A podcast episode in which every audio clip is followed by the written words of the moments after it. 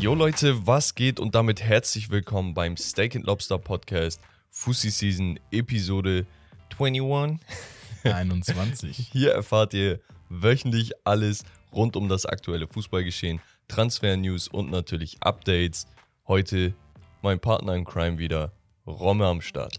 Neisch, wie immer Neisch. Jetzt wird's immer Neisch. Ich freue mich erneut, ich freue mich immer, weil es geht um Fußball, es geht um die letzte Woche, es geht um geile Themen und ähm, ja. Bro, eine Menge ist passiert. Ja. Wirklich eine Menge. Uiuiuiuiui. Ähm, Was war da nicht, denn los? Letzte Woche haben wir damit angefangen, ähm, zu sagen, dass Mino Raiola verstorben sei, dass es Oh nun ja, Gerücht stimmt. ist. Das wurde dann dementiert von ihm selbst. Von ihm selbst. Und, dann, kam tatsächlich die zwei Nachricht, Tage später. genau, dass er nun doch verstorben ist. Ähm, für die, die ihn nicht kennen, Superstar eigentlich in der Größter Beraterszene. Spielerberater eigentlich des Fußballs oder einer der größten. Genau. Definitiv. Also hier an dieser Stelle auch nochmal ein Rest in Peace Genau. und Kurze, Prayers weiß für nicht, seine ha- Familie. hast du aber mitbekommen, wer Nachfolger werden soll? nee. Du schon? Ja. Du grinst schon. ist so. gehandelt. Er soll und seinen, seinen Sohn oder seinen, seinen Neffen oder so unterstützen. Nach Karriereende. Zlatan Ibrahimovic. Wahnsinn. Ey, Satan wäre so nice, ne? Der wird gar nicht mit sich verhandeln lassen.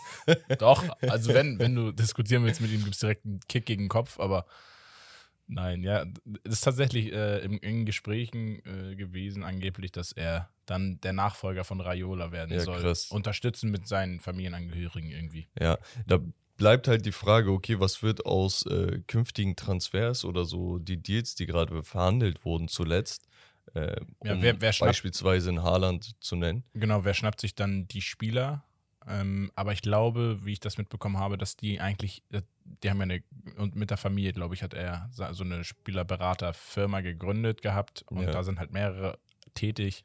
Ja, ich denke mir auch so, wenn das Raiolas letzter Wunsch gewesen ist, so dass so ein Transfer über die Bühne geht, dann werden die jetzt alles dran setzen auch. Ja. Aber äh, wir hatten einige Highlights der genau. Woche. Also wie immer, Highlights der Woche starten wir.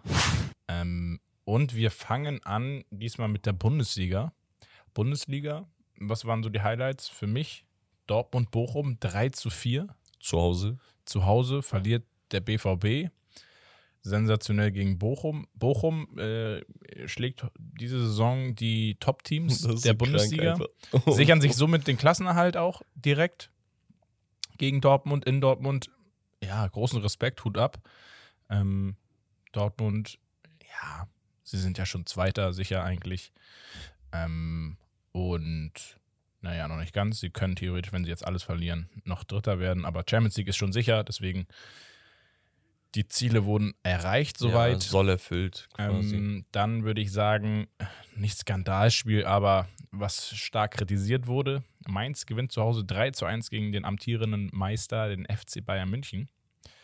Ähm, deine Meinung dazu, zu dem, was so gesagt wurde, dass das nur halbherzig ist, dass sie nicht mehr richtig spielen? Ja. Magath hat sie stark kritisiert. genau, angeblich äh, Wettbewerbsverzerrung. Ja, weil Ähm, weiß ich nicht, ich finde, ich find, das ist ein bisschen doll und der liebe Herr Magath sollte sich auch ein bisschen zügeln. Der ist noch nicht so lange äh, jetzt dabei, so in dieser Saison, dass er Trainer, ja. direkt so raushaut. Weiß Ich nicht, glaub- fand ich schon ein bisschen. Also ich kann es verstehen, weil sie jetzt gegen Stuttgart spielen, das nächste Spiel zu Hause. Und das ist halt ein direkter Abstiegskonkurrenz, Ja, ne? aber Konkurrent. ist ja auch nicht so, als ob Mainz eine Gurkentruppe ist oder ob ähm, Nee. Bayern jetzt mit komplett äh, 18-, 20-jährigen Kader gespielt hat Nee, oder so. ja, gerade weil sie es nicht Spieler- gemacht haben, ne? Deswegen ist es irgendwie noch überraschender gewesen. Ja, aber äh, weiß ich nicht. Dann wäre das nicht noch mehr Wettbewerbsverzerrung? Ja. Wenn, wenn die jetzt mit B und C elf spielen? Ich habe keine Ahnung, was da vorgegangen ist, aber ganz ehrlich, wenn ich Spieler von Bayern wäre und mal ein bisschen Also lockerer egal, spielen was würde, du machst. Die einen werden das sagen, die anderen werden das sagen. Natürlich. Spielst du mit deiner besten Mannschaft, werden die sagen, ja, Digga, das Ding ist doch schon gelaufen.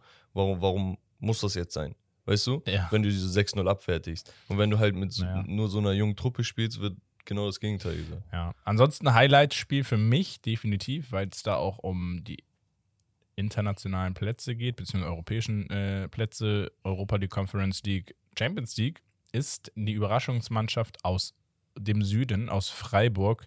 Ey, wenn Freiburg Champions League spielt, ne, ich dreh durch. Wäre krank. Wäre richtig durch. geil. Was so ein kleines, kleiner Ort, kleines Team. Ähm, wäre sensationell. Hoffenheim 3, Freiburg 4. Ja, Leipzig patzt, vielleicht auch mal um auf die Tabellensituation ein bisschen einzugehen. Leipzig patzt, rutscht somit auf den fünften Platz. Europa League. Freiburg ist gerade Vierter mit ähm, einem Punkt vor Leipzig und drei Punkten hinter Leverkusen. Das Krasse an Leipzig ist, die haben die zweitbeste Tordifferenz, glaube ich, in der gesamten Liga. Ja. Ähm, und auf dem fünften Platz, theoretisch können sogar noch Union Berlin und Köln die einholen. Genau, mit 52 und 51 Punkten. Auch der 1. FC Köln letztes Jahr gerade so gerettet. Dieses Jahr spielen sie um fast schon Champions League. Man muss dem wirklich Credit Sie haben drei geben, Punkte auf dem ja. Champions League Quali-Platz, also muss man mal sich so, so vor Augen führen. Ne?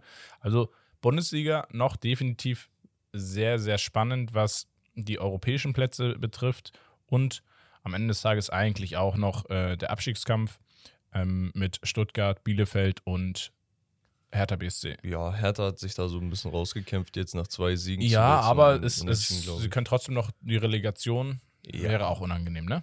Ähm, als nächstes Highlight aus Spanien, da war nicht viel los. Real Madrid wurde zum 35. Mal Meister in Spanien. Real Madrid kommen wir auch nochmal drauf zu sprechen. Muss, Ähm, muss. Genau, souverän 4 zu 0 zu Hause äh, gewonnen. Doppelpack Rodrigo. Das kommen wir auch nochmal später drauf zu sprechen. das sind immer dieselben Namen auf einem. Ähm, und ansonsten in Italien war das Highlight, Neapel gewinnt 6 zu 1 zu Hause gegen Sassuolo. Ähm, Frust abgeschossen, weil sie sich aus der Meisterschaft geschossen haben. Auf einmal können die sechs Dinger machen. Ja, Fashisu. Ähm, ansonsten finde ich sehr, sehr spannend und da ist auch einiges passiert. Zweite Bundesliga. Ähm, der HSV ist auf einmal wieder da. Ey, Bruder, ohne Sinn. Die spielen, ey, ich, ich wiederhole mich irgendwie jede Folge. einmal ist es Inter, einmal ist es irgendwie ein anderes Team, jetzt der HSV. Ja. Wa warum müssen die mit den Gefühlen so spielen? Ja, was für Gefühle. Ich glaube, als HSV-Fan hast du mittlerweile gar keine Gefühle mehr. Sagst Weil innerlich tot? Am Ende, ja, innerlich halb tot, weil am Ende des Tages ähm, kommt es immer fast aufs selbe hinaus. Starke Bro. Phasen brechen sie ein und verkacken es dann irgendwie. Ähm, sie können es noch schaffen und es bleibt auch noch relativ spannend. Ähm, aber mal so die Highlights: Bremen verliert zu Hause gegen Kiel nach 2 zu 0 Führung mit 2 zu 3.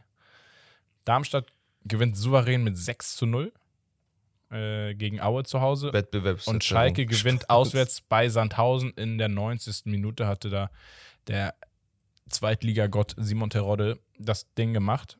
Ähm, und ja, auf der anderen Seite Pauli nur unentschieden gespielt. Also ähm, Stand der Dinge ist einfach, der HSV muss die beiden letzten Spiele gewinnen Genau. und hoffen, dass Darmstadt oder Bremen verlieren. Genau. Ein Und Spiel Minimum. Wir werden nochmal am Ende ja auf die äh, Highlights der kommenden Woche oder jetzt der anstehenden Woche äh, drauf eingehen. Und da sind dann ein, zwei Spiele auch dabei, Ja. die auch einiges versprechen können, dass es nochmal richtig spannend wird. Eine andere interessante Sache war die Super League in der Türkei. Mhm. Dort hat sich Trabzonspor nach einem 2 zu 2 gegen Antalyaspor, wo übrigens nur die Shahin Trainer ist, Ja, auch ein 33 Jahren. Spannendes Projekt. Spielertrainer, ne? Er steht auch Genau. als, als Auswechselspieler immer Ja, auf der ja, Liste. genau. ähm, dort hat sich Trabzon die Meisterschaft gesichert nach 38 Jahren Krank. und äh, da war die Hölle los. Ich hab- ich hab hat Videos gesehen. Ja, das, das Wahnsinn. wurde auch überall geteilt. Ja. Die UEFA hat das geteilt. Richtig, richtig geile Meisterschaftsfeier. Ähm, was weniger schön war, war die Tatsache, dass die Spieler, äh, dass die Fans das äh, Spielfeld gestürmt haben. Und auch gegnerische Spiele angegriffen haben. Und das ist der Punkt. Weißt du, das Ja. überschattet das Ganze. Man weiß, okay, die Fans sind so ein bisschen sehr emotional. Zu euphorisch. Okay. Aber das hat dann auch nichts mit Emotionen zu tun. Das einfach, das gehört sich nicht. Nein, zumal Ähm, du bist gerade Meister geworden, dann Ja, sollte dir alles doch. andere als. Warum als kümmerst du dich um irgendein Gegenspiel? Also, wa- was zumal- juckt dich das in dem Moment? Es ist ja auch jetzt irgendwie kein äh, Derby gewesen oder Nee. sowas, ne? Also, ja, deswegen. da Das war auf jeden Fall einiges los. Nach 38 Jahren auf jeden Fall Glückwunsch an dieser Stelle. aber Die haben- sehr souverän auch diese Saison Genau. gewonnen, ne? Das war schon klar. Also die meisten wussten, okay, ähm, Trabzon hat nach gefühlt 20, 25 Spieltagen wirklich die, die beste Punkteausbeute gemacht. Äh, Fener aktuell auf dem zweiten Platz. Die waren ja auch weiter unten. Ne? Genau, die haben irgendwie in ihren letzten zehn Spielen, ich glaube, neun davon gewonnen, ein Unentschieden und das gegen Trabzon. Das Ja. heißt, die waren vorher aber auch nicht so gut. Ja, ja, Die haben sich ich- gerade neu auf den zweiten erkämpft. Die spielen ja jetzt, glaube ich, auch gegen Besiktas, ne? Genau. Ja, ey, nicht schlecht. Äh, Istanbul Derby. ähm, Besiktas ist auf dem sechsten Platz mhm. und Galatasaray, der amtierende, nee, nicht amtierende Meister, sondern äh, Beşiktaş Rekordmeister, sorry, das Ja. wollte ich sagen, ist auf dem 13. Platz. Wahnsinn. 13. Abstiegskampf Platz. fast. Ja, also ich, ich weiß nicht, was da los ist. Ähm, wahrscheinlich wieder ein Trainerwechsel bald und danach. Und die haben eigentlich einen ursprünglichen Trainer äh, aus, aus äh, der Barcelona-Ecke. Ah, okay, Genau. krass. Wusste ich gar nicht. Der wollte da ein bisschen was verändern, hat dann zuletzt Ja, hat auch noch kritisiert, wie das so in der Türkei läuft. Und deswegen, Ja. ich weiß nicht, ist es schade. Umso mehr freue ich mich über einen Nuri Sahin, der Ja, mit seinen 33 Jahren wirklich bei Antalya mitten in der Saison auch übernommen hat. Die waren auch im Abs- Abstiegskampf. Jetzt sind die in der oberen Tabellenhälfte. äh, kurze Frage. Könntest du dir vorstellen, dass Nuri Sahin in Zukunft vielleicht mal Richtung Dortmund, Bremen Auf jeden Fall. in die Bundesliga? Auf jeden Fall. Also Nuri Sahin ist wirklich ein ambitionierter Typ. Das hat man über seine gesamte Karriere hinweg gesehen. Der hatte nicht ein Fauxpas, Bro. Nicht einen einzigen Fauxpas in seiner gesamten Karriere. Stimmt. Er ist 33, er ist von jedem gemocht, äh, egal ob Türke, Deutsch, Deutsch-Türke, es, es juckt niemanden. Er hat ja auch Erfahrungen gesammelt in seiner Karriere. Genau. Ne? Dortmund, Ähm, äh, der Real Hype Madrid und so weiter. Mit 16 Jahren, 17 Jahren damals äh, ist sie nicht äh, zu Kopf gestiegen so. Und das, was er aktuell halt als Trainer on the fly äh, gemacht hat, ist überragend. Die Typen feiern ihn. Sein Englisch ist gut.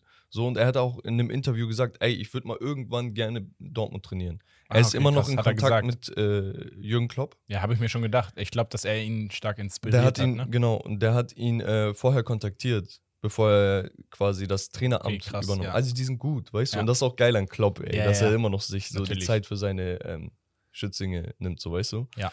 Ja, mal gucken, wie sich das da entwickelt, aber die Super League muss sich auf jeden Fall ein bisschen was äh, überlegen, weil so wie das da läuft, ich weiß es nicht. Ja, es könnte sehr, man mal sehr so ein, so ein bisschen Talk überlegen, weil ihr habt ja mittlerweile jetzt mit Trabzonspor noch eine Mannschaft, die relativ stark geworden ist in den letzten Jahren. Die sind Ja, ja, das schon seit, ist- seit zwei, drei Jahren jetzt langsam am Kommen. ne? Ja, und das, das, das ist halt das Ding. Du denkst, okay, jetzt kommt was, auf der anderen Seite gibt es die Ausländerregelung. ah, Die wird ja. jedes Jahr verändert. Jede, ohne Spaß, jedes Jahr wird die verändert. Danach ähm, ist das ganze Präsidium äh, zurückgetreten. Ja. Danach ist das ganze Präsidium zurückgetreten. Wir haben mitten in der Saison die Suspendierung von irgendwie 16 Schiedsrichtern oder so bekommen. Darunter Juney Chakr, der mal in der Weltrangliste auf Platz 2 war oder so. Checkst du? ja, ist krank. Europaweit, weltweit werden die heftig angesehen, in der Türkei reicht's nicht. Ja. Und das ist, ich weiß nicht, man Wahnsinn. tritt sich die ganze Zeit auf die Füße. ja, damit wir aber auch nicht nur heute Super League haben, Ja, doch, könnten wir eigentlich mal machen, eine Special Super. League-Folge. Äh, wenn der Bock drauf hat, sagt, äh, schreibt uns gerne. Ähm, weitere Highlights nochmal kurz, um die Ligen abzuschließen. Premier League natürlich. Everton gewinnt zu Hause gegen Chelsea. Wichtige drei Punkte im Abstiegskampf bei Everton. Krass, dass man das überhaupt erwähnen muss mit dem Team, was sie haben. Ähm, Chelsea schwächelt. Ähm, Chelsea kann also somit auch noch den sicher geglaubten dritten Platz verlieren. Ähm, denn Arsenal gewinnt erneut auswärts. Auswärts in Anführungsstrichen in London sind sie geblieben, aber bei West Ham 1 zu 2, also 2 zu 1 für Arsenal. Ich glaube aber, das passiert nicht. Ar Arsenal, ähm, Platz 4 ist immer äh, Platz an der Sonne für sie. Aber wäre wär, wär wichtig und gut, äh, Champions League. Ähm, und Newcastle, Liverpool habe ich aufgeschrieben, weil es ein wirklich knappes, enges Spiel war. Ähm, mit 0 zu 1 für Liverpool. Das heißt, es bleibt oben spannend und ähm, ja, eigentlich Platz 6 bis Platz 4. Da kann noch ein bisschen was passieren, beziehungsweise ich sehe gerade, Menu hat schon 36 Spiele. Ähm, also eher die Spiel. Ja, also Man U- Platz, Platz 4, Platz 5. Europa League. Platz Äh, 4, Platz 5, äh, Tottenham, Arsenal, wer wird sich den Champions League Platz sichern? Ähm, darum wird es gehen am Ende des Tages. Und damit wir das auch mal abschließen, äh, die langweiligen Ligen, nein, Spaß, ähm, kommen wir, man, ich möchte, nee, wir nehmen einfach mal gestern, wir haben heute Freitag, Freitag früh, ähm, wir nehmen mal den gestrigen Tag zuerst, und zwar die Europa League, und gratulieren direkt vorne rein der Eintracht Frankfurt zum Einzug ins Finale. Sensationell. Gegen West Ham 1 zu 0 gewonnen. Zu Hause was das für eine atemberaubende Kulisse war. Die Fans, unfassbar. Ähm, und ich würde auch schon sagen, mit dieser Leistung in der Europa League, was sie da gezeigt haben, ein verdienter Finaleinzug. Ist ja nicht das erste Mal, dass Frankfurt äh, in Europa so die letzten Jahre für Furore sorgt. Definitiv gerade allgemein die deutschen Mannschaften, die man auch ein bisschen nicht so auf dem Radar hat, in der Europa League zeigen die häufig, dass sie äh, ja ein, einen gewissen Spirit auslösen können, gerade durch die Fans, die sehr, sehr stark supporten. Wollte ich gerade sagen. Und das mit den Ähm, Fans, ne? Also, falls wir Frankfurter Fans äh, auch hier im Podcast haben, Ja. wirklich Hut ab. Also, ich glaube, das beflügelt so eine Mannschaft. Und gerade auf der europäischen Bühne, wenn du da auswärts mal oder heim, wie Ja. bei Barcelona, äh, spielst und dann diese Frankfurter Fans vor der Nase hast, du denkst ja auch so, wow, was geht hier ab? Weil Also, das, das hast du wirklich noch Genau, nie diese gesehen. Szenen, die da abgelaufen sind nach dem Schlusspfiff, man hätte gedacht, die haben die Europa League gewonnen oder sind deutscher Meister geworden. Ähm, Ja, also und jetzt brutal. stehst du halt im Euro, äh, Europa League-Finale gegen gegen das Überraschungsteam schlechthin. Ohne Spaß. Glasgow Rangers. Rangers. Also Tradition gegen Tradition äh, wurde ja auch so gesagt. Herzlichen Glück- Glückwunsch an die Rangers. Die schlagen zu Hause Leipzig mit 3 zu 1. Musst du auch erstmal machen. Leipzig äh, ein sehr, sehr starkes Team. War wahrscheinlich auch der Favorit vor dem Spiel. Aber die, Rangers hochgekämpft, die letzten Jahre wieder zurück in die erste schottische Liga, zurück in den europäischen Top-Fußball. Meisterschaft geholt. Meisterschaft im letzten Jahr geholt. Dieses Jahr wird es wahrscheinlich nichts, aber sie sind im Finale und könnten sich spätestens somit äh, auch im Finale durch den Sieg einen Champions League-Platz sichern. Ähm, Ja, und wir Frankfurt reden, übrigens auch. Wir reden von Leipzig als Gegner, ne? Also das ist eine Ja, ja. Champions League-Mannschaft. Ja, genau. Champions League-Mannschaft, die mal auch äh, in Paris oder Manchester City äh, Der Kader, das Leben schwer der gemacht Kader hat. ist überhaupt nicht zu vergleichen auf dem Papier. Also Auf dem Papier nicht, nein. Aber ähm, Leipzig hat da eigentlich den drei, mehr als dreimal so teuren äh, Kader und dass die dann 3-1 abgefertigt werden von, von so einer Mentalitätstruppe, das ist schon genau. ganz krass. Mentalität, Stadion, Fans. Äh, wir haben es jetzt die Spiele gesehen.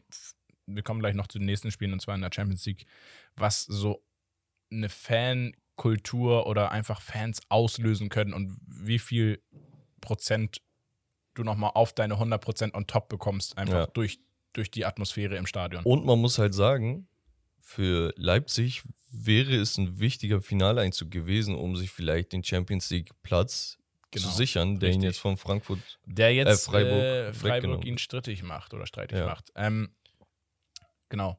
Wir gehen mal rüber. Ich glaube, darauf warten Bro. wir auch unbedingt. Ähm, wir gehen zur Champions League. Champions League Halbfinale. Erstes Spiel war Villarreal gegen Liverpool. So, ich glaube, da hast du ein bisschen was einzuräumen, Kollege. ich habe was einzuräumen. Äh, Villarreal, Freifahrtschein und so eine Geschichten hier. Ja, wieso? Souverän 3 zu 2 hat Liverpool gewonnen. Wir, ja, ja.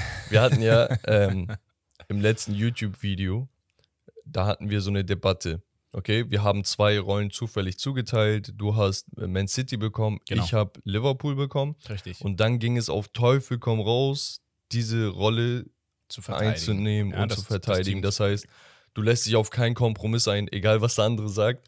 Ähm, dein Team ist das Bessere so. Richtig. Und da hast du gegen mein Team, in Anführungsstrichen, Liverpool geschossen, Ja. indem du meintest, ja, die haben aber auch einen Freifahrtschein in der Champions League bekommen. Ja. Und gerade nach der Leistung von Villarreal, gerade in der ersten Halbzeit, glaube ich, musst Krank. du das ein wenig revidieren. Ja, ich, wie gesagt, ich musste ja in der Situation. Jetzt rein neutral betrachtet, ähm, hätte ich, habe ich ja, deswegen habe ich auch auf Villarreal getippt und dann einen Döner-Teller gewonnen gegen dich. Ach, Ähm, dieser also Döner-Teller, klar, ne? man, man muss äh, zugrunde legen oder zugrunde gelegt hatte ich natürlich das Hinspiel in Liverpool, null Torschüsse Villarreal. Mir war klar, dass sie mit den Fans im Rücken bei in diesem kleinen Hexenkessel anders auftreten werden. Und ich habe zum Bekannten von mir gesagt, wenn Liverpool Schwierigkeiten kriegt, ist es, weil Villarreal früh ein Tor schießen wird. So war es dann auch. Dann steht es auf einmal 2 zu 0 zur Halbzeit und alles, Aber ist, alles ist drin. Die haben die festgenagelt. Ja, Alter, Das war nicht normal. Naja, Thiago hat mit echt die zwei linken Füßen gespielt und die gesamte Mannschaft, die haben keine Ballstaffetten, nix gehabt. die haben sich extrem einschüchtern lassen von, von, von der Atmosphäre, glaube ich auch. Ähm, und ich glaube, Jürgen Klopp hat da einen guten Job in der Halbzeit gemacht. die richtigen Worte gefunden, weil sie dann danach aufgespielt haben, haben das Spiel an sich gerissen und dann auch souverän das Spiel sogar komplett gedreht. 3 Gab's- zu 2. Ein Spieler bei Liverpool, wo du gesagt hast, der Typ war unnormal wichtig oder es war wichtig, dass er aufgedreht hat für den Sieg. Ähm, Bei mir ist es Luis Diaz. Luis Diaz würde ich jetzt, hätte ich jetzt auch als erstes im Kopf gehabt, der für sehr viel Gefahr sorgt. Bro, und er ist so viel am Laufen und überall und egal wo er am Ball ist, es scheint gefährlich zu sein, so weißt du? Ich, man muss ja auch mal kurz sagen, es ist einer der schnellst eingeschlagensten Transfers, die es, glaube ich, äh, in den letzten Jahren gab, weil er wurde in der Winterpause geholt und er spielt, als wenn er seit drei Jahren unter Klopp spielt. Ja, und auf dem elitären Niveau, so weißt du? Also wir Ja. hatten sicherlich einige Transfers, wo man sagen könnte, okay, die sind eingeschlagen, Genau, aber weil er keiner kommt- schlägt auf dieser Ebene so ein. Zumal, genau, er kommt nämlich jetzt nicht aus der Top-Liga, sondern er kam jetzt vom FC Porto, klar, auch ein gute, guter Verein, eine gute Mannschaft, aber man hätte auch vermuten können, okay, ist dieser Schritt ein Schritt zu hoch, aber überhaupt nicht. Unterm Strich kann man, glaube ich, sagen, Liverpool ist zu Recht im Finale. Definitiv. Viele haben sie auch schon vorher als Favoriten gesehen. Das kann man halt immer noch vertreten tatsächlich. Klar. Wir haben aber kein englisches oder spanisches Finale im Champions League Finale, Yes. sondern Ja. ein englisch-spanisches, weil sich Real Madrid gegen Man City Mit. doch noch durchgesetzt hat mit einem 3 zu 1. Und ich, Bro, es ist, es ist wirklich unbeschreiblich, wie doll man an dieses Wunder glauben kann und es dann zum dritten Mal in Folge schafft, zum dritten Mal in Folge schafft, eine, eine geglaubte Niederlage im Sinne vom Ausscheiden ähm, schafft zu drehen. Ich weiß nicht, ob du es äh, mitbekommen hattest beim Sportstudio. Beim ersten Sportstudio hatten wir Ja. das Thema Champions League aufgegriffen. Ja. Und da sollte jeder so seine Favoritenrolle quasi einem Team zuweisen. Ich will nicht sagen, ich hab's gesagt, aber ich hab's schon gesagt. ich war ja Bro, nicht da, sonst ich hätte ich es meinte- auch gesagt. Ich Nein, meinte Spaß, ohne Spaß. Okay, City wahrscheinlich auf dem Papier mitunter, wenn nicht sogar die beste Mannschaft der Welt. Okay, von, von der Qualität an Spielern, die sie haben, Ja, könnte man das argumentieren. ja. Ich sage nicht, ich argumentiere das, ich sage Nee, nur, man könnte es vertreten. Sie, also es wäre jetzt nicht äh, irgendwo aus der Nase gezogen, wenn man diesen Namen nennt. Genau. Dann spielst du zuerst gegen PSG. Okay? Mhm. Wahrscheinlich die Mannschaft mit am meisten Talent vorne drinne sowieso. Ja. und allgemein einfach, weiß ich nicht, es, es sprudelt einfach aus der Mannschaft, so viel Talent. Ja. Die kickst du raus. Aber wie? Nach einem Comeback. Mhm. Dann hast du wen? Chelsea, Der amtierende. amtierender Champions League-Sieger. ja. Was passiert? Haust du weg. haust du Auch. Comeback-mäßig noch im zweiten Spiel. Im zweiten Spiel. Ja. So. Dann spielst du halt gegen City. Erstmal, City, Erstmal das das, Hinspiel. das Hinspiel war schon, äh, ja, Geschichtsbücher kann man schon sagen eigentlich, gehörte mit, mit rein. Ja. ja, die haust du, äh, du, du verlierst erstmal 4-3, muss Ja. man sagen. Und dann haust du sie in einem Comeback, nachdem du Nee, 0-1 hinten bist. Wir haben das, innerhalb von zwei Minuten Leute, und wir, dann wir haben das Boah. zusammen geguckt und wir, dieses Spiel hatte eine gewisse Grundspannung schon. Es war die ganze Zeit, es waren jetzt nicht riesen Highlights dabei, es war aber immer so, man hat gemerkt, es ist irgendwas in der Luft, also es ist einfach eine gewisse Spannung, Nervosität, aber auch, ähm, ja, genau dieses Champions League-Feeling war ich da. hatte nicht einmal das Gefühl, dass sie raus sind. Einfach, Nein. das ist so verrückt. Nicht- wie im Film. wir haben es, es stand 1-0 für City und es war irgendwie 88. Minute und wir haben uns angeguckt und dachten so, Na, komm jetzt noch eins, ja, komm, aber komm. sie werden noch ein So, bisschen du? Nachspielzeit haben. Es war klar, dass es irgendwie vier bis sechs Minuten Nachspielzeit geben wird. Und wir wussten, ja, nein, es ist auf jeden Fall noch nicht vorbei. Und dann, Und das ist verrückt, dass man das sagt, weil dein Gegner ist Man City. Du, du Ja. spielst nicht gegen irgendwie einen zwei Drittligisten. auch ein Guardiola sagt, es war ja nicht so, dass wir jetzt die letzten 10, 15 Minuten an die Wand gespielt wurden. Dass Chancen über Chancen war und wir gesagt haben, na gut, dann ist irgendwann einer reingegangen, sondern City hatte das Spiel nach dem 1 zu 0 in der Hand. Ganz klar in der Hand. Grealish Gündogan nur 44 Sekunden gebraucht, um einen Akzent zu setzen Genau. nach seiner Einwechslung. Richtig. Bernardo- Aber Grealish, äh, muss man auch sagen, hätte das den Sack eigentlich zwei, dreimal zumachen können, müssen. Es war aber auch teilweise sehr stark verteidigt, muss man. Also es war jetzt nicht Unvermögen. Courtois auch wahnsinnig, was der da noch rausgeholt hat. Ähm, und dann kommt ein junges Talent namens Rodrigo. Ich will nicht sagen, ich habe es gesagt, aber Rodrigo habe ich auch gesagt. Ich weiß nicht, warum der Typ so doll im Schatten von Vinicius steht. Vinicius gar keine Frage. Ja. Top-Talent, hat sich diese, diese Saison bewiesen, spielt überragend. Ja. Er ist der One-Two-Punch mit Benzema, ich verstehe das. Definitiv. Aber die Leute müssen endlich mal Rodrigo sehen. Der Typ hat sich so krass entwickelt. Ich glaube, das, das ist die Konstanz, die noch einige sich wünschen, aber Ja, aber wie konstant willst du spielen, wenn, wenn er Valverde rechts außen spielen Naja, wo du eigentlich ey, spielen ganz sollst? kurz, er hat sie zur Meisterschaft geschossen und ins Champions League-Finale geschossen. Ja, okay, Meister wären sie auch so gewesen. Ne? Ja, Also, aber eigentlich kann man das trotzdem so sagen, weil zwei Spiele in Folge, Doppelpack. Ich finde es einfach nur geisteskrank. Und ich habe es dir auch äh, im Spiel gesagt, als wir es geguckt haben. Real hat einfach vier Weltklasse-Brasilianer im Team. Und nochmal, ja, und nochmal auch vielleicht auf unseren Fußschnack YouTube äh, und auf das Video einzugehen, ähm, wo du gesagt hattest, ähm, Gewinn, City kommt erstmal ins Finale, weil man geht eigentlich immer mit dem Siegerteam. Und das Bruder, Siegerteam muss. ist Real Madrid, äh, die letzten beiden Spiele schon gewesen, die letzten Jahre gewesen. Und Fact, Fun Fact vielleicht, ähm, was heißt Fun Fact? Einfach ein Fact. Jetzt fürs Finale, wo auch Liverpool viele als Favorit sehen, einfach spielerisch. Real Madrid stand siebenmal im Champions League-Finale. Wie oft hat Real Madrid gewonnen? Weiß ich nicht. Siebenmal. Sie haben Verrückt, jedes verrückt. Champions League-Finale gewonnen.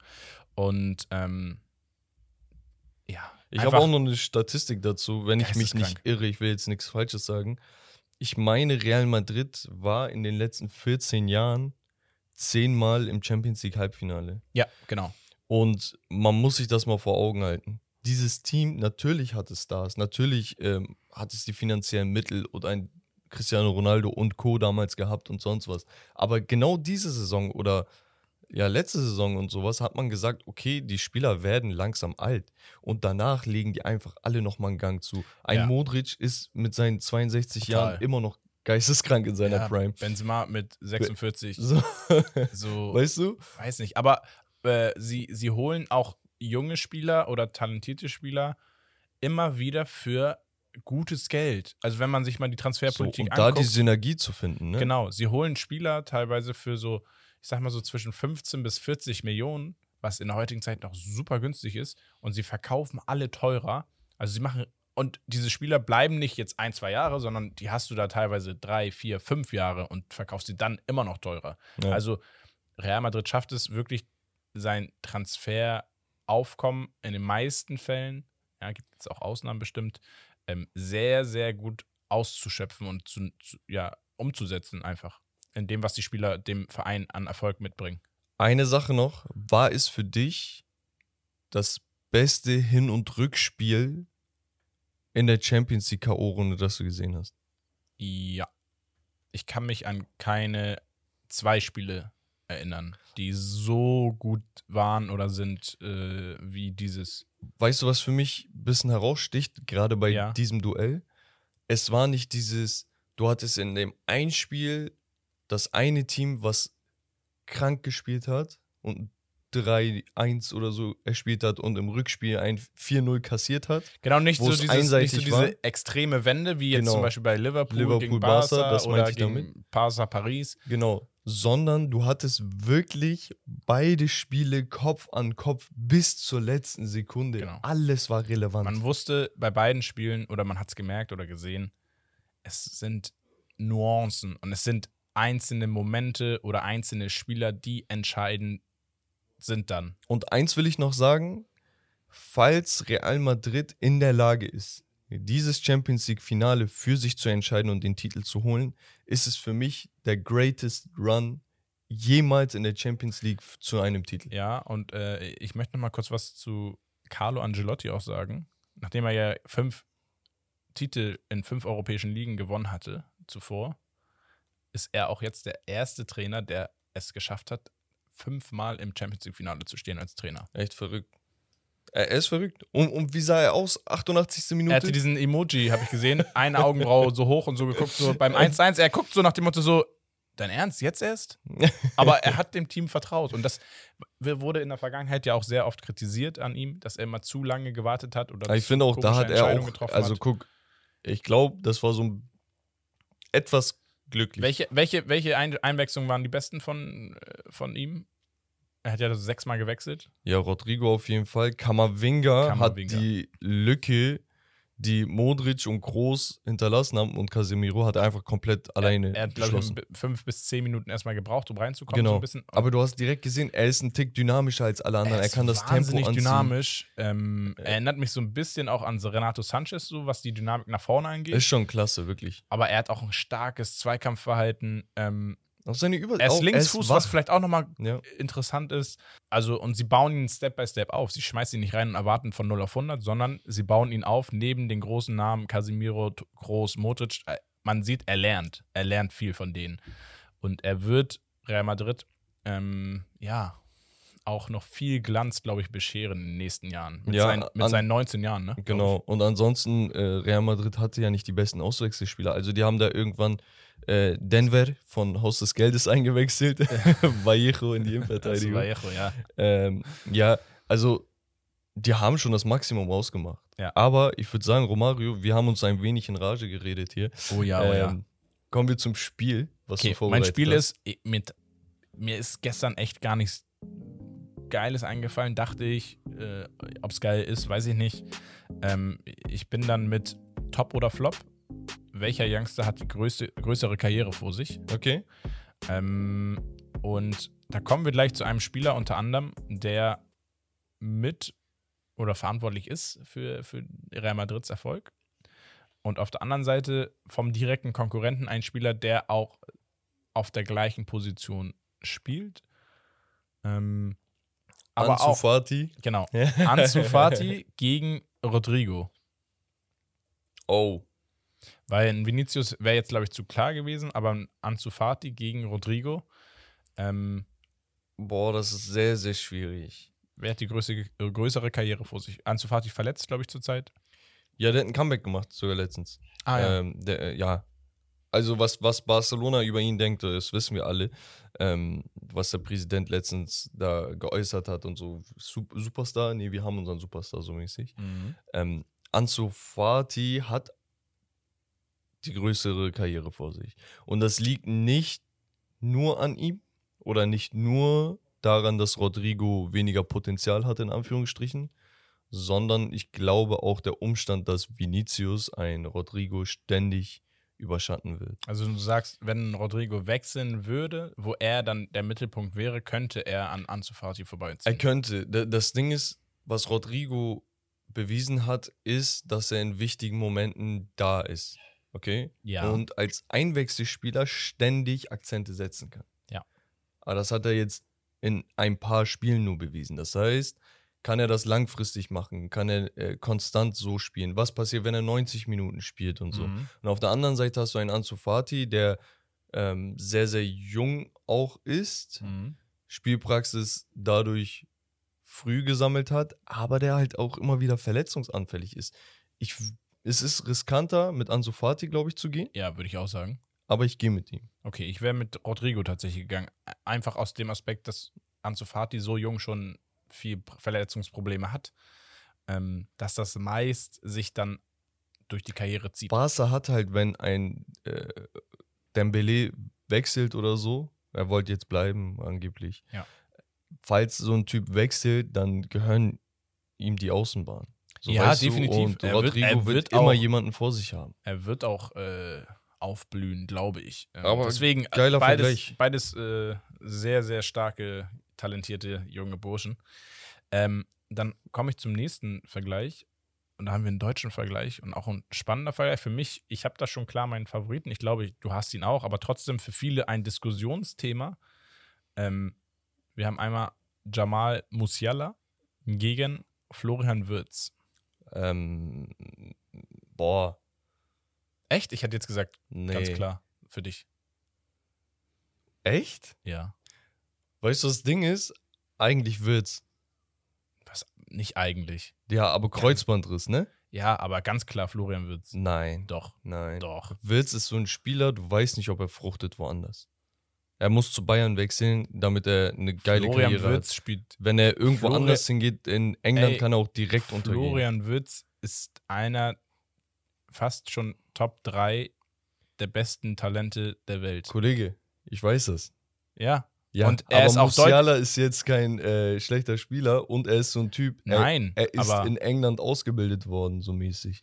Er hat Ja. Deutschland jetzt seine Praxis gesammelt und wenn er jetzt irgendwo hingeht, ich glaube, er findet schon eher den Draht äh, zu einem neuen System, zu einem neuen Land, zu einer neuen Sprache, zum Essen, zum Wetter. Das sind ja viele Faktoren. Ich kann Ja, mir jetzt noch nicht vorstellen, dass wenn ein Witz irgendwo hinwechselt, außerhalb, naja, dass er sich beweisen aber kann. an wen erinnert dich Wirtz? So ein bisschen Kai Havertz, würde ich sagen. Ne? Ja, tu Ja, es. So, aber Kai Kai, Havertz- Havertz ist, äh, hat jetzt auch bei Chelsea lange Zeit nicht gut gespielt. Er hatte halt das Glück, dass Ja, er so ja. eine Götze-Momente äh, ständig hatte, Äh, ja. wo er so ein geiles, wichtiges Tor gemacht hat im Finale hier Apropos und da. Götze, er wechselt vielleicht zu Benfica Lissabon. Krass.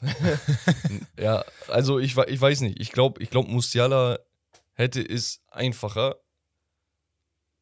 Aber ich sehe Wirtz eigentlich besser. Ich gehe mit Wirtz, Mann. Ja, Äh, Wirtz ist eigentlich, was er eig- Wirtz ist besser. Wirtshaus. Ähm, richtig flach. Ähm, ich gehe auch mit Florian Wirtz. Ich finde ihn wahnsinnig stark, brutal, keine Ahnung, was und der er Junge ist ja in dem auch Alter erst macht. zwölf, ne? Ja, er ist äh, äh, Teenie-Disco darf er jetzt. Gefühlt. Wow. Aber wirklich ein großes, großes Talent allgemein. Überleg dir, Musiala und Wirtz in der Nationalmannschaft. ja. Da, da, Günaydin. Doppel 10 musst du da spielen. Ja. Günaydin, sagt er. Ähm, letzter Vergleich finde ich auch sehr interessant. Da haben wir einmal zwei zentrale Mittelfeldbrocken. Gravenberg gegen Kammerwinger.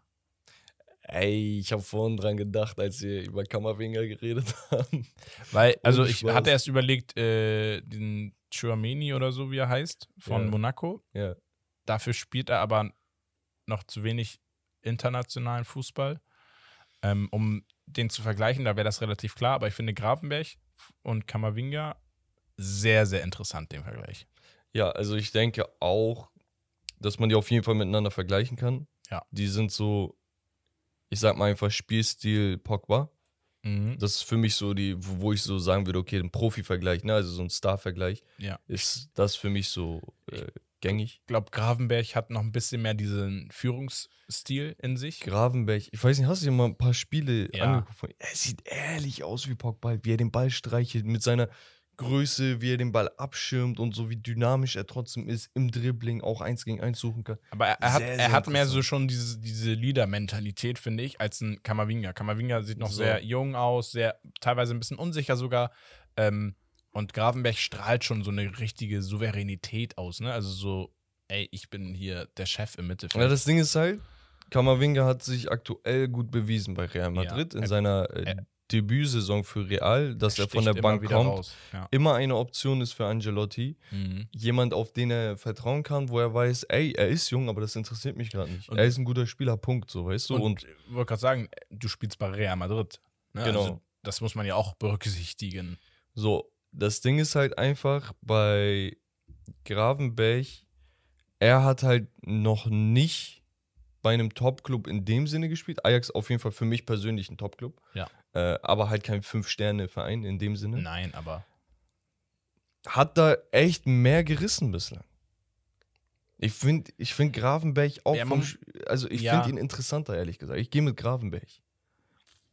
Ich finde es ich kann es tatsächlich nicht sagen. Ich finde es übertrieben spannend. Ich würde es besser, glaube ich, äh, einschätzen können, wenn ich sage, ein Kammerwinger spielt auch regelmäßig von Anfang an und immer viel 90 Minuten äh, So. Spiele, weil Und- dann kannst du, glaube ich, dann kann man wirklich genau sagen. Und er ist ja nicht äh, umsonst gewechselt. Ich glaube, 31 Millionen hat Real da für seine Dienste bezahlt Aber von Rennes. 31 Millionen, das ist trotzdem noch relativ Ja, wenig. Marktwert 55, ne? Ja. Äh, ich will nur Gravenberg bei Bayern sehen, um zu sagen, okay, äh, wie macht er sich bei einem Top-Club? neben einem Kimmich zum Beispiel, Mhm. so, wie kann er da den, den Motor spielen? Er, so? er wird auch besser einschlagen als ein Renato Sanchez als Beispiel, das glaube ich schon definitiv, aber ja, die Ausbildung ist auch eine ähm, ganz andere, glaube ich. Ja, ist und auch diese, diese, dieses. Sprachliche, ist es nicht so weit weg. Holland, Deutschland, das ist so Ja. ne, ein bisschen Geiler. Vergleich auf jeden Fall. Ähm, okay, dann würde ich sagen, war es das von unserem Spiel. Und kommen wir zu unserem Hauptthema. Liebe Grüße an Wes, ähm, der uns so ein bisschen, oder Wes und Herb, ähm, die uns so ein bisschen inspiriert haben bei der Suche nach einem Hauptthema. Ähm, weil wir, ja, Sportstudio steht bald wieder vor der Tür. Könnt ihr euch schon mal im Kalender notieren. Und ähm, da wollten wir jetzt nicht uns die Themen wegnehmen, so kurz vorher. Haben aber ein Thema gefunden und zwar Paris Saint-Germain, der ewige Prinz im Königshaus, habe ich als Überschrift. Nicht schlecht. Weil Prinz, Prinzen sind ja eigentlich immer diejenigen, die irgendwann zum König werden.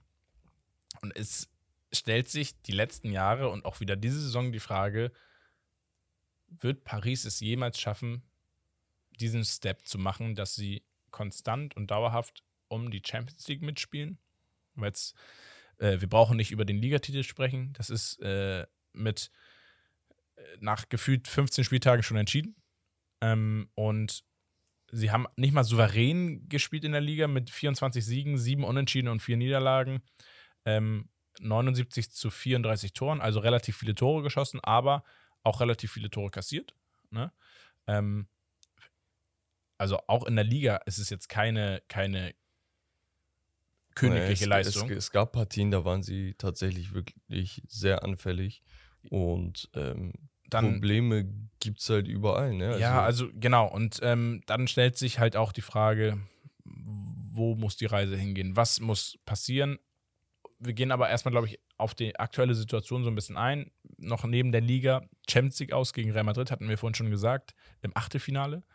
Ähm, davor das Jahr, glaube ich, auch im Viertelfinale, wenn ich mich recht entsinne, auch ja, rausgeflogen. so.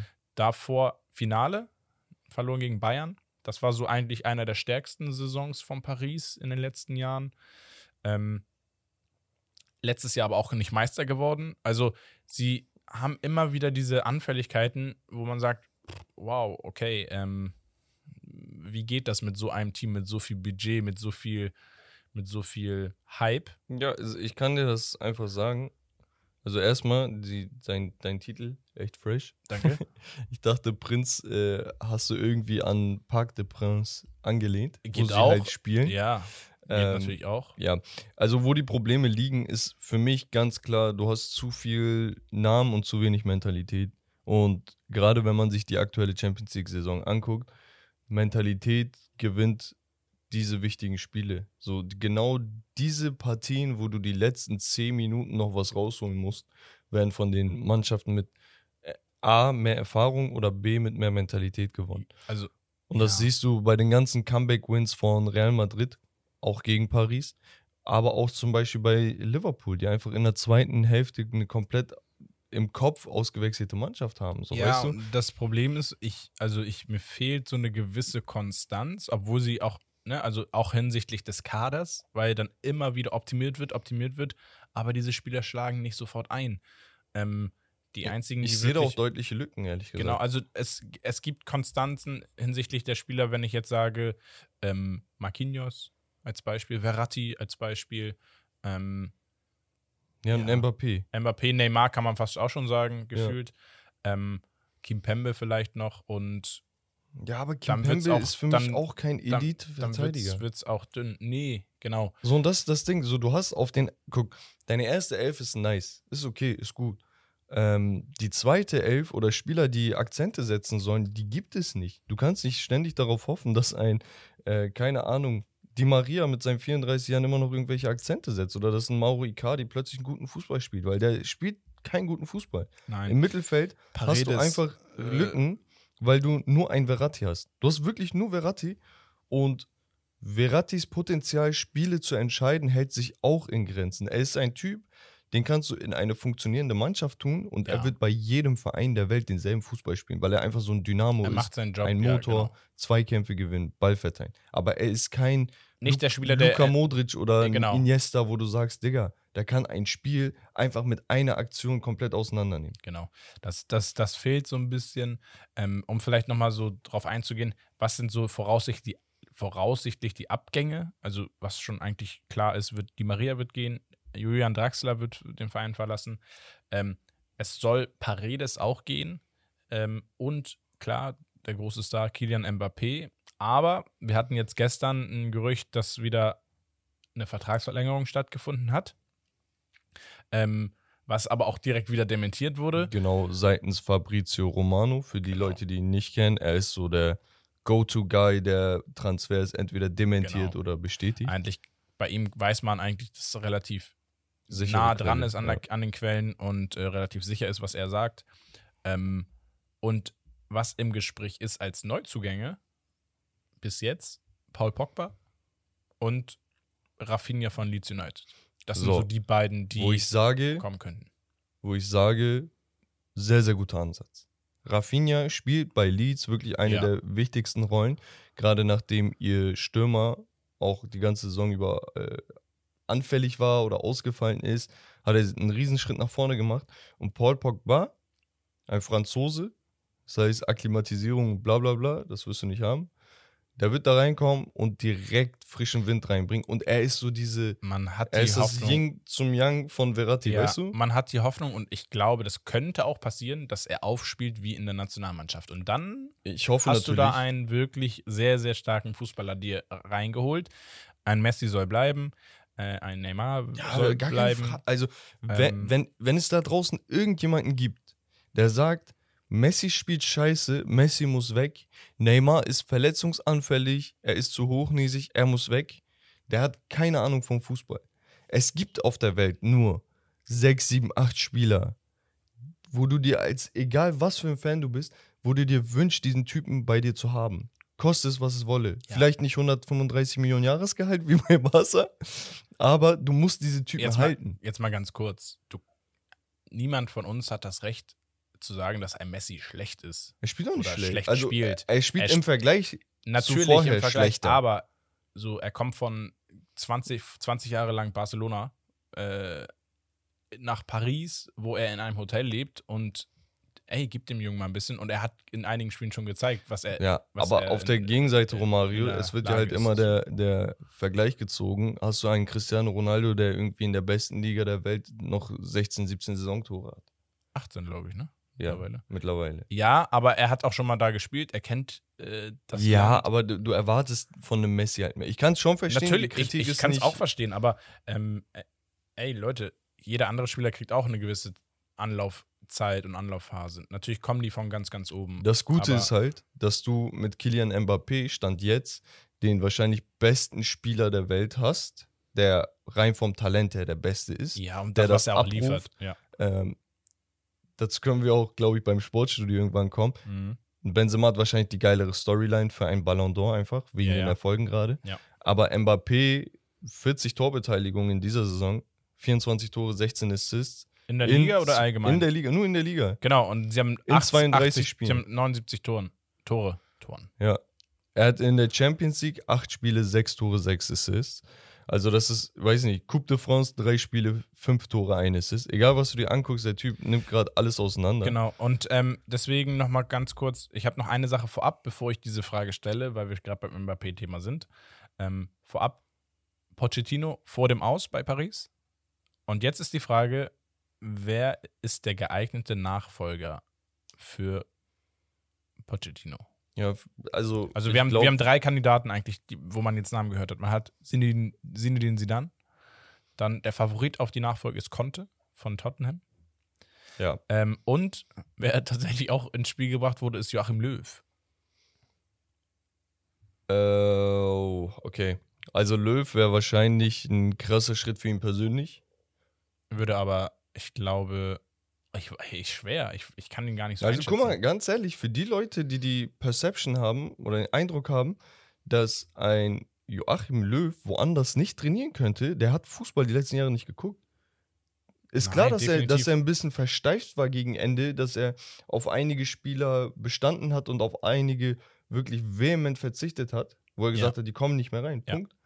Ähm, ist klar, dass das so negative Folgen hatte, aber der Typ hat, wie lange war er? 14, 15 Jahre oder so? Ja, hat ja. er komplett den Weltfußball, nicht Europa, den Weltfußball dominiert. Und er hat immer einen Weg gefunden, aktuell zu sein. Genau. Und er macht das ja nicht alleine. Und- er hat immer einen Training, äh, Trainerstab, so, weißt Genau, und äh, apropos Trainerstab und alles drumherum, Sportdirektor ist ja Jard Leonardo Jardim bei PSG. Ähm, soll auch ersetzt werden von einem Arsene Wenger eventuell. du? Ah, weiß ich nicht. Wei- weiß ich nicht. Ich weiß es auch nicht, ob das die richtige äh, Lösung Also, wäre. Wäre interessant. Wechsel, also allgemein da ein Wechsel, so ein Tapetenwechsel finde ich gut. Ja. Ich finde, er hat ausgedient. Da muss ein neuer hin. Ich weiß nicht, ob es Arsene Wenger ist. Ich weiß es auch nicht. Aber Deswegen die. Trainerfrage, um da nochmal drauf einzugehen, Conte finde ich blöd. Ja, bin ich ehrlich, ich, ich, bin dagegen, dass ein Trainer ständig äh, von einem Zug auf den Ich, nächsten ich fand es jumpt. auch unsympathisch. Äh, genau, er hat, er hat irgendwie so eine Sonderklausel und so ein Kram, dass er seinen Vertrag jetzt nochmal irgendwie äh, glaubt. Auflösen kann, ne? Ja, also, dass er genau. wechseln kann. Hat er sich gesichert mit einer Klausel. Ja, so, wo, wo ich mir sage, okay, ist cool, aber dann hast du es von Anfang an nicht ernst gemeint. Äh, Ja, jeder das jeder ist auch schade Tottenham. für Tottenham so. Das, Ich Ja. finde, das gehört sich nicht. Geht- du geht- ba geh bau, dir doch was auf. Ich weil am Ende des Tages hätte er jetzt mit Tottenham um die um irgendwie Platz 3, Platz 2 mitgespielt, dann wäre er der Letzte, der gesagt hätte, ja, ich gehe So, jetzt hat er gesehen, ein bisschen underachieved, ja, was mache ich? Oh, Paris, wo, da, natürlich A, Gehalt, Ja, er wäre der bestbezahlteste Trainer der Welt. B, wahrscheinlich eine der geilsten Cities, wo du leben kannst, wenn du rich bist. Ja, wenn so. du rich bist. Ja.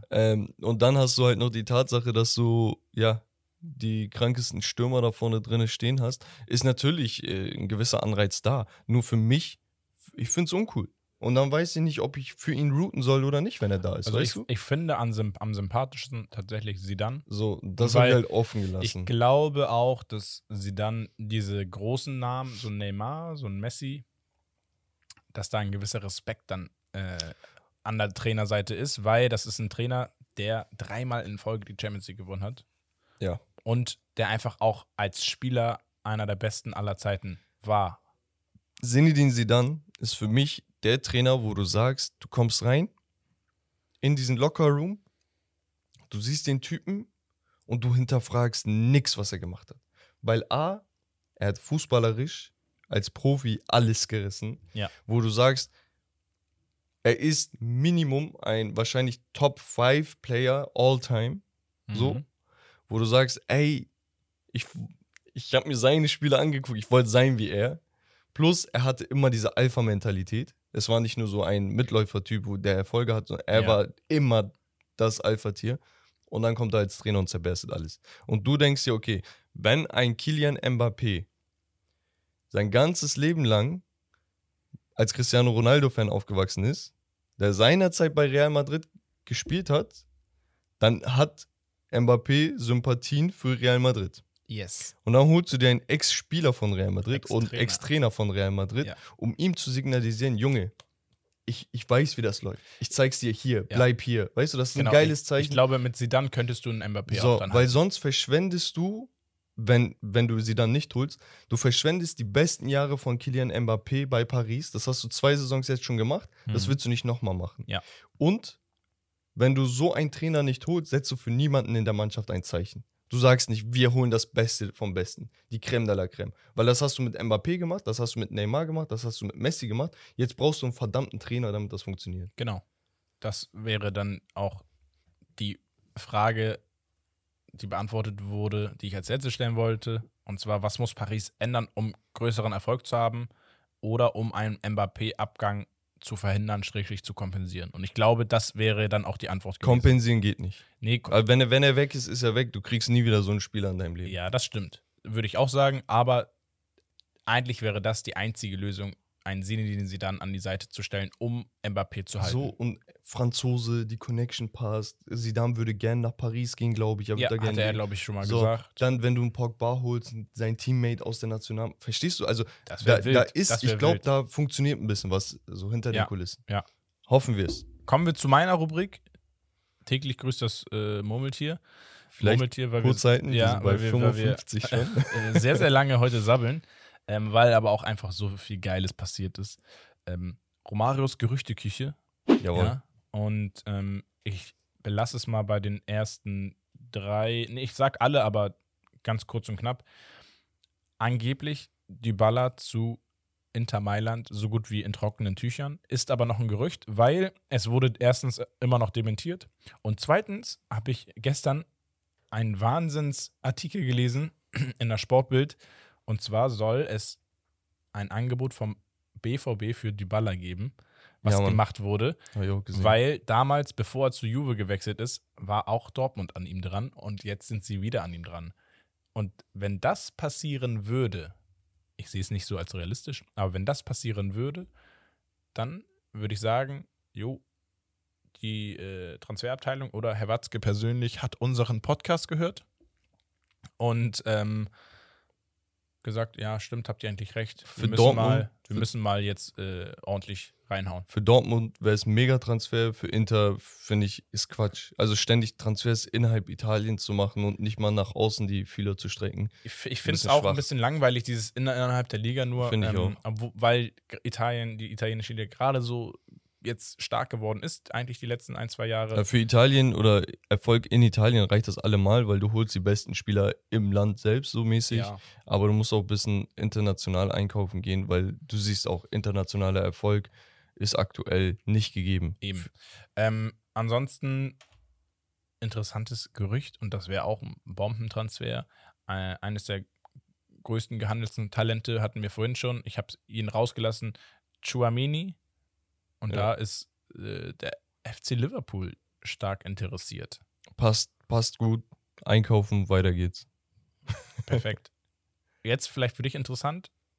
Darwin Nunez soll sich zwischen Newcastle und Manchester United entscheiden.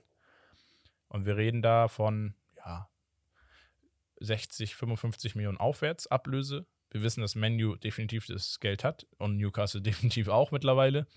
Ähm, was macht das mit dir als Menu-Fan? ähm, Euphorie, Glücksgefühle. ne, also ganz ehrlich, wir brauchen Stürmer. Darwin Nunez mitunter der Beste, der verfügbar ist oder verfügbar sein sollte. So Preis-Leistungs-Verhältnis finde ich Überragend. starker Transfer. Ja, Gibt es gar nicht zu diskutieren. Die Spiele, die man sich von ihm angeschaut hat, jedes Mal war er der Spieler.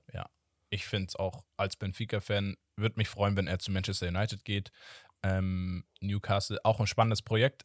Ich glaube aber, dass das Drumherum ihn nicht unbedingt besser machen würde. Erstmal noch nicht. Das würde zu lange dauern. Ja, Bei Menu kommst du in ein Team, in einen Verein, der einfach ja, Erfolg lebt oder leben will. Genau. Und dann haben wir das letzte Gerücht für meine Gerüchteküche am heutigen Tage. Und zwar Marcos Alonso zum FC Barcelona. Ähm, soll auch ganz gut sein.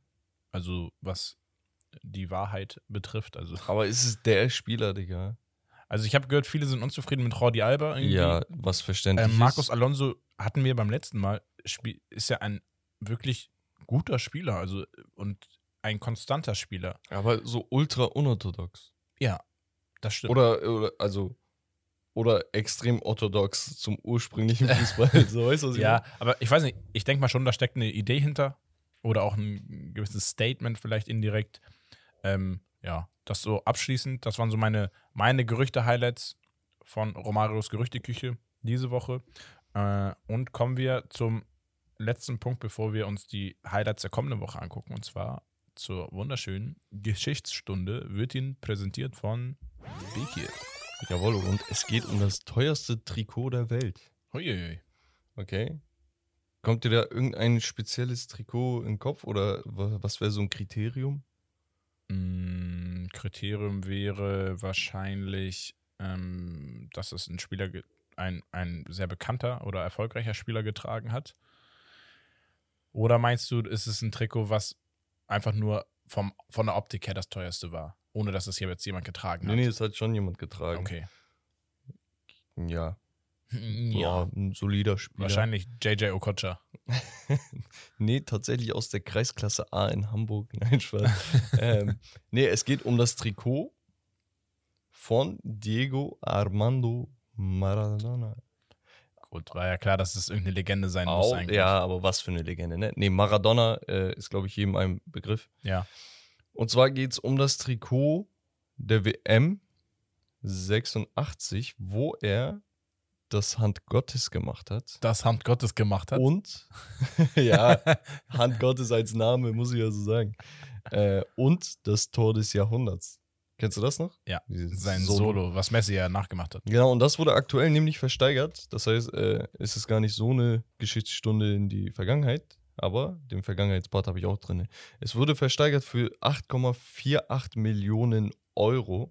Schnäppchen. Und zwar ähm, durch den Engländer verkauft Steve Hodge, äh, Spieler gewesen, ne? nach dem Spiel getauscht, Mhm. bla bla bla. Ich glaube, die Familie Maradonas sagt, dass sie das Trikot noch hätten. ja. Er sagt, ey, ich habe einen Trikottausch gemacht, das ist das Trikot. So, weißt du, aber die Familie macht es auf den. Na egal. Die Story dahinter ist folgendes. Das Trikot, ich drehe es mal für dich um, Ja. es sieht anders aus als die normalen Trikots. Sowohl das Wappen ist anders, als auch die Position der einzelnen Sachen, als auch die Trikotnummern. Hatte Maradona ein e- eigenes Nein, nein, nein, die gesamte Mannschaft war anders. Die Trikots der gesamten argentinischen Mannschaft waren anders. Und das lag tatsächlich daran, dass, ich lese dir gleich vor, dass äh, die Spieler die Trikots, die Auswärts- oder die Alternativtrikots Ja. bemängelt haben. Ah. Okay? Mhm. Da mussten sie was einfallen lassen. Aber ich lese mal vor, okay? so. Ähm, auf Zeit zu spielen, das war Carlos Bilardo in Fleisch und Blut übergegangen. Seitdem er einzige Mittelfeldspieler mit Estudiantes äh, de la Plata dreimal den berüchtigten äh, Antifußball quasi spielen lassen hat Ja. dreimal in Folge die Copa Libertadores gegen Ende der 60er Jahre zu gewinnen. Okay?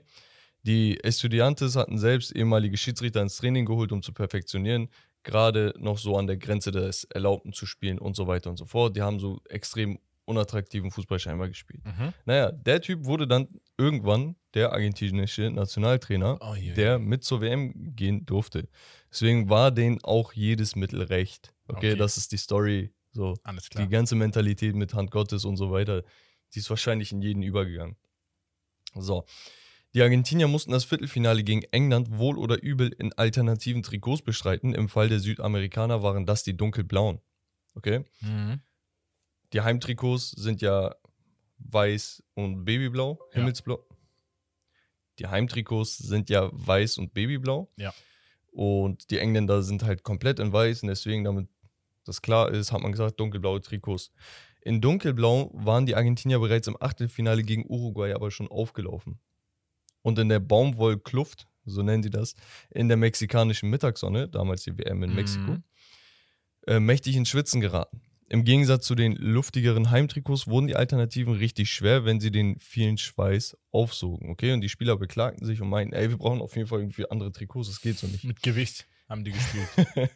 So, kurz vor dem Fi- Viertelfinale schickte Bilardo, der Trainer, also mehrere Mitarbeiter los in die Stadt von Mexiko-Stadt, um nach Sie haben so, so, so auf Türkisch, Türkei-Urlaub äh, kurz Ja. Basar gekauft. Das ist so lustig. So, er schickte ähm, halt Mitarbeiter los, um nach möglichst leichten dunkelblauen Trikotsätzen des Ausrüsters Le Coq Sportif ab, äh, abzusuchen und schließlich ein paar Exemplare zur Auswahl gestellt zu bekommen. Ausgerechnet äh, Maradona selbst hat gesagt, das sollen die Trikots sein, so weißt du, unter denen, die sie zur Auswahl hatten. Äh, und er soll gesagt haben, darin schlagen wir die Engländer. Das Problem bei diesem Trikotsatz, Romario, war allerdings, dass auf der Brust die Wappen und auf dem Rücken die Nummern fehlten. Das heißt, das mussten sie auch nochmal freestylen. die haben einfach nur leere Trikots in Blau gefunden. Die waren auch so gestreift. Ähm, so. Was musste man jetzt machen? Jetzt musste man einen einigermaßen passenden Flock heranschaffen. Also das auch nochmal besorgen. Die finale Version der Trikots, in denen Argentinien eines der berühmtesten Spiele der WM-Geschichte bestritt, bestand letzten Endes aus leicht gestreiften dunkelblauen Hemden, in denen die Albi Celeste nie wieder auflief. Das Mhm. war eine einmalige Sache. Ja. Äh, und nicht im Weißen, sondern halt in silber glitzernden Rückennummern, die man aus dem American Football Shop kennt. Krank. Mit denen haben sie das Ding beflockt. Und in Crazy. dem Trikot ist das Hand Gottes und das Tor des Jahrhunderts entstanden. Und das teuerste Trikot der Welt. genau, das Ist wurde ein, jetzt neulich, Ein dieses Trikot. genau.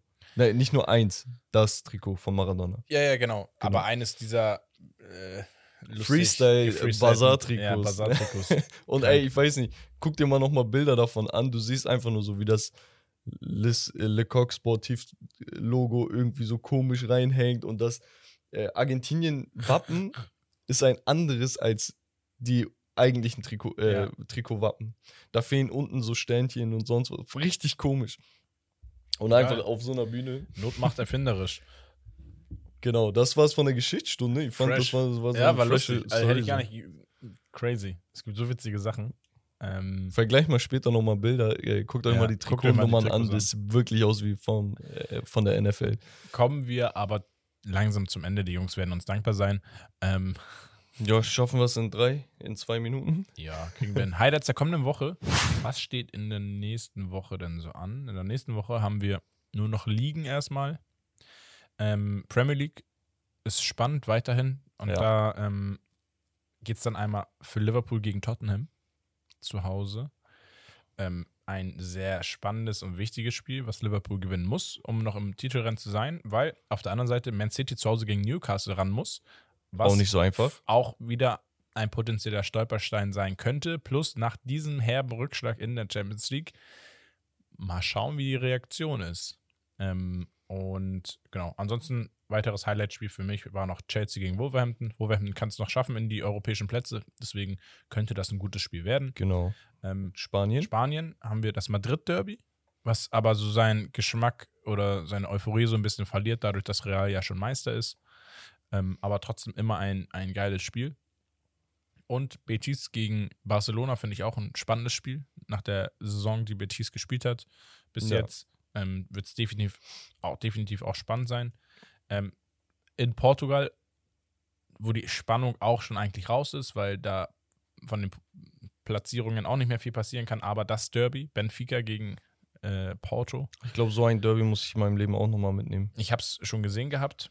Äh, Ich glaube, 2017 war das. Da war ich im Stadion, Benfica gegen Porto geguckt. Äh, War richtig krank, die Stimmung. Und ähm, die werden auch, das wird ein krankes Spiel werden. Ich glaube, Porto braucht noch einen Punkt, um wirklich dann den Titel festzumachen. Also ich hoffe, dass Benfica das nicht zulässt zu Hause. Und ansonsten finde ich, Highlights ähm, der Woche noch ist die zweite Bundesliga. Und zwar Fortuna Düsseldorf gegen Darmstadt. Darmstadt muss gewinnen, um mm, aufzusteigen. Ja, also nicht nächsten Spieltag, aber um weiter oben dran zu bleiben für den Aufstieg. Und Düsseldorf hat, glaube ich, die letzten neun oder zehn Spiele alle gewonnen. Also sie haben die beste Serie, glaube ich, mit einer der besten Serien zurzeit in, in den europäischen Ligen. Ja, also ich denke sowieso aktuell die zweite Bundesliga, egal was du dir anschaust, ist gerade ein Highlight. Ja, Äh. Hamburg hat noch zwei Nordderbys jetzt gegen Hannover und Rostock. Richtig. Müssen beide gewinnen, müssen hoffen, dass Bremen parallel patzt und oder Darmstadt. Genau. Pauli muss auch nochmal alles rausholen. genau. Also Pauli wäre das zweite Spiel, was jetzt noch ein Highlight ist. sehr interessant, was da bei abgeht. Schalke, auf Schalke in Gelsenkirchen. Ähm, wird auch ein spannendes Spiel werden, wichtiges Spiel. Also ich denke, dass das Ganze am letzten Spieltag entschieden wird, wer dann wirklich in die erste Bundesliga aufsteigt. Genau, da ist halt noch keiner raus, noch Genau. keiner richtig weiter. Schalke hat die besten Chancen. wenn sie aber gewinnen, ja. Ich glaube, das könnte man sogar vielleicht für den nächsten Podcast richtig thematisieren. Nach einer Woche, so kurz Genau. vorm letzten Spieltag, Ja. äh, knüpfen wir uns das nochmal vor. Ich würde sagen, Romario, das war mal wieder eine etwas längere Sensationelle, aber geile, geile. Folge auf jeden Fall. Ja. Ja, ähm, genau. Wir hoffen, es hat euch gefallen, wie immer. Ähm, folgt uns auf Instagram, TikTok, Steak and Lobster, YouTube bitte. Ähm, Gerne Bewertungen dalassen bei Spotify, Leute, falls euch das gefallen hat. Das hilft uns äh, weiterzumachen, das pusht den Algorithmus und so weiter und so fort. Genau. Und deswegen, ich würde sagen, Romario, vielen Dank wie immer. Vielen Dank für deine Zeit. Das war's von Steak and Lobster. Das Beste vom Besten. Wir sehen uns beim nächsten Mal. Peace. Haut rein, Jungs.